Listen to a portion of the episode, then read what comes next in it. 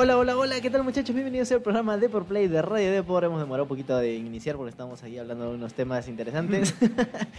Eh, ¿Qué tal? Yo soy Renato Mogrovejo. Y yo soy Andrés Suárez y bienvenidos a un nuevo podcast. Hoy día vamos a hablar de un cómic bien interesante perteneciente a Marvel que hace una referencia bastante cruda al universo de DC. Yo sé que hay gente que dice, no, que en verdad DC y Marvel una cosa es mejor, la otra es mejor. Y la realidad es que esta, lo que vamos a contarles es bastante dramático y de hecho me sorprende que sea tan explícito y ahora sí la manera de mostrarse contra la competencia. Eh, bueno, eh, aquellos pues que ya vieron las películas eh, estarán como que, mm, que en qué momento Marvel me estrena una nueva, ¿no? Si viene Black Widow, luego pues sabemos que The Eternals llegará quizás a finales del 2021 o, o 2022. Eh, también tenemos cintas eh, dentro de la fase 4 como... Sí, bueno. ¿Alguna cinta de la fase 4? Además de Black Widow y de Eternals. Eternals. No, ah, otra. caramba, aparte de eso, este, el del chino este, Hoshi, Ah, no sé bueno. qué cosa. Eh, bueno, también te- tenemos la de Doctor Strange y el multiverso de la locura. También. Tenemos cintas interesantes, pero obviamente estamos esperando, ¿no? ¿En qué momento nos estrenarán una cinta o, o una serie o algo así por el estilo? Pues la verdad es que habrá que esperar porque todavía todo está en producción. Lo que no se ha detenido es la producción de cómics y tenemos historias muy, muy interesantes. Por ejemplo, comenzamos con Capitana Marvel. Capitana Marvel comenzó pues eh, una nueva serie de, de cómics donde no solamente eh, vemos nuevas aventuras, sino que se reescribió su pasado para el Es estreno de, su- de sus nuevas películas. Y ahí hemos visto que ahora ella es la villana porque se ha convertido en una suerte de capitana Marvel mala, ¿no? Pero también tenemos historias muy bonitas donde ya otros personajes del universo Marvel han cruzado sus historias, como por ejemplo el olvidado y muy maltratado eh, Ghost Rider. se ha sumado pues al equipo de los Vengadores y en los cómics pues los tratan bien, en las películas no tanto. Y Claro. posiblemente lo veamos en, en un futuro. Los mismos X-Men también pues se han sumado al equipo de los Vengadores. De hecho, también. Por ahora en los cómics. De hecho, otra historia que, que, cambia con los cómics es la de Black Widow. Antes del estreno, o creo que hacer después, ahora les consigo la fecha. eh, Marvel anunció una nueva, una nueva historia de Black Widow que va a cambiar por completo antes del, antes del estreno de la película. Y esta historia se va a publicar ya en las próximas fechas, ya está bastante cerca. De hecho, bueno, la película ya está lo suficientemente cerca que va a ser el primero de mayo, si me equivoco. Y este cómic de acá va a llegar todavía en abril en Estados Unidos. Sí, primero de mayo Black Widow y, el- y, y este cómic que le estoy hablando en Estados Unidos se va a estrenar el primero de abril. Está eh, escrito por Kelly Thompson y dibujado por Elena Casagrande. Les leo un poquito de la descripción. Justo este, Kelly Thompson fue la que fue entrevistada y habló al respecto. Dijo, esta historia juega con la memoria y la estructura misma de quién es Natasha. Pero creo que lo que estamos haciendo de una manera nueva y retorcida, que será una ver- un verdadero viaje emocional y físico para ella. Y al final de nuestro primer arco esperemos volverla a ver, a, volverla a la izquierda en un estado muy diferente de donde ella comenzó. Y creo un papel un poco diferente a lo que hemos visto antes de Natasha. Y es cierto, porque Natasha simplemente era una agente que lo sabía todo y repartía golpes. Era como que un poco el cerebro eh, a nivel táctico de los Vengadores. Recién vamos a tocar la historia, pero bueno, esta historia tiene un, un trasfondo más amplio en los cómics. Y lo mismo también sucedió con Avengers, Infinity War y Endgame. Hay un cómic que cuenta justo lo que estaba haciendo Nick Fury y, este, ¿cómo se llama la otra chica? La otra gente, Mm, Sara... Uy, no me acuerdo. Bueno, la, Me- la- me- la- la que, la que desaparece justo cuando ocurre el chasquido. Desaparece Nick Fury y desaparece otra chica más, María, María Hill. María Gil.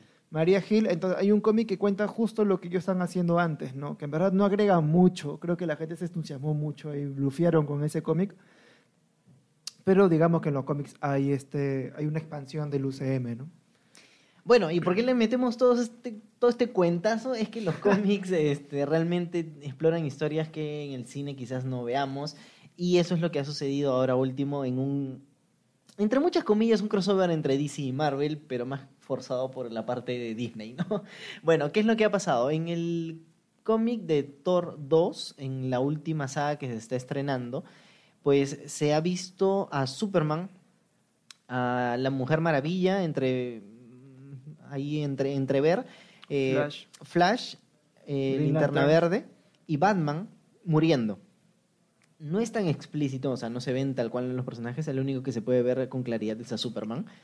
Pero eh, bueno, el cómic ha sido compartido, bueno, historietas, la parte de- de- del inicio fue compartido por, por Marvel dentro de su web, y es que básicamente eh, se trata de una tierra que comienza a ser consumida por, la, por el invierno oscuro, así le llaman en el cómic. Todavía no se sabe qué es, se sabe que es un nuevo villano que, que consume planetas Claro. Este, hay un Michi Galactus, ¿no? Algo como la competencia. Y bueno, ¿qué es lo que pasa? Es un tanto melancólico, pues, esta narración que tenemos en, en el cómic, no sabemos de quién proviene, pero que nos va comentando de que la desesperanza llega a la Tierra cuando todo comienza a desaparecer, todo lo orgánico e inorgánico que toca esta niebla oscura, pues comienza a hacerse añicos, mismo chasquido de Thanos, y ahí es donde arranca la parte triste, donde nos dice el hijo del el dios del sol que es Superman el dios de la oscuridad que vendría a ser Batman el dios eh, de del bueno de la luz de la luz no de la luz esmeralda no me salía el nombre. De la luz esmeralda el dios del océano de la velocidad y de la fuerza. De la fuerza debería ser Wonder Woman no se especifica.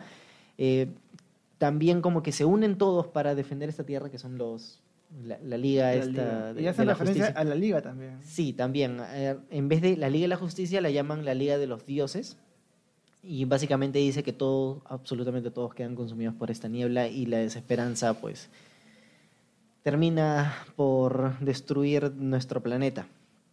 Y, sí hace una comparación entre los héroes de Marvel y los héroes de DC. Dice que eh, estos dioses son bastante similares y tan poderosos como aquellos que conoces de Marvel o algo así por el estilo va narrando la historia cuando ya se muestra una mano que consume básicamente toda eh, la Vía Láctea y hasta eliminar pues básicamente toda la vida ahora este pasaje este pasaje uno dice wow se viene una gran historia pero hay que recalcar que se trata de una como que Del segundo, de- segundo número. a creo, ver. ¿cómo, cómo lo número. explico? En este momento Thor está en otra. Está en otra, o sea, está haciendo otra cosa completamente diferente y se ha colado esta muerte de la Tierra, que no es la Tierra de los humanos y vengadores, sino de la Tierra de los humanos con la Liga de la Justicia. ¿Qué está haciendo Thor en este momento? Pues está peleando contra Beta Ray Bill, un personaje que en el pasado, en los cómics anteriores de los 60, pues se ganó los poderes de Thor en su momento y es tan tan poderoso como él.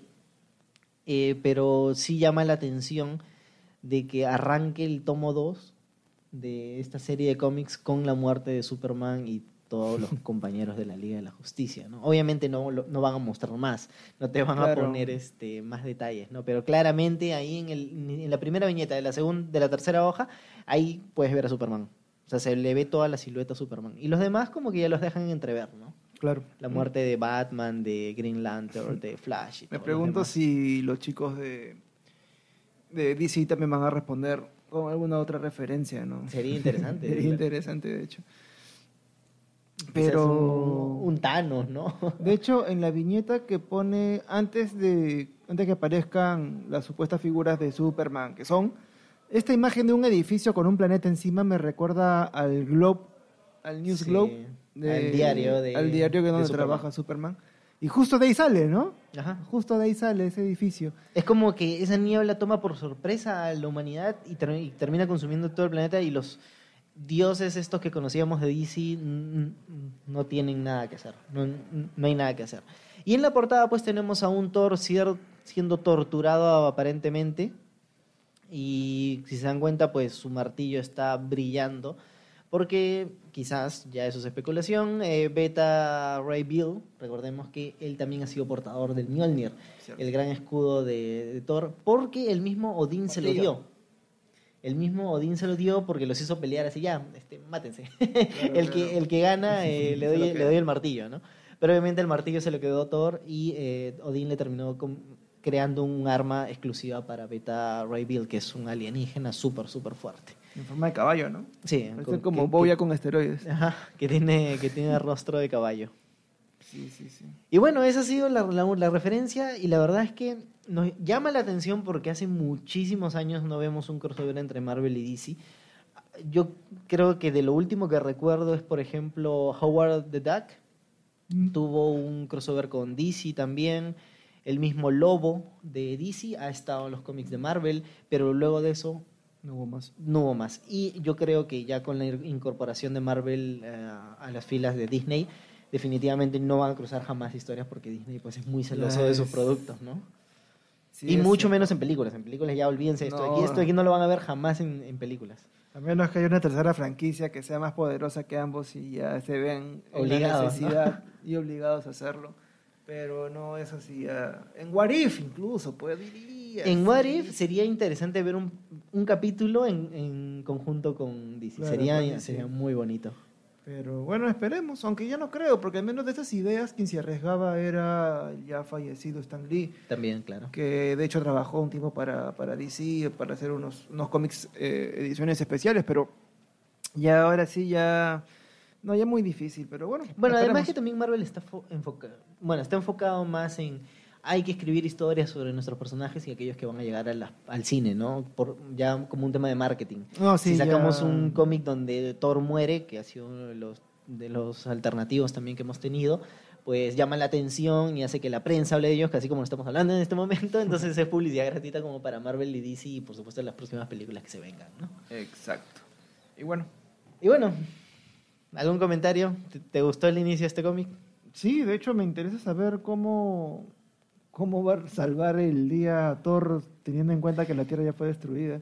Y O sea, si que- hay más referencias también. También, claro. Y, O sea, yo me pongo a pensar, ¿quién es más poderoso, Thor o Superman?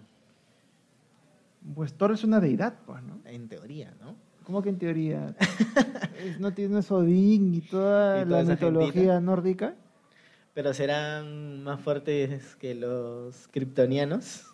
Bueno, los kryptonianos es... Es que se supone que si los dioses crearon el mundo y él es un hijo de un dios, este hijo de Dios está por encima de toda la creación de su padre. Y los kryptonitas, suponiendo que forman parte del universo que ha sido creado por un dios, en este caso los dioses nórdicos, pues vendría a ser una categoría menor al hijo de...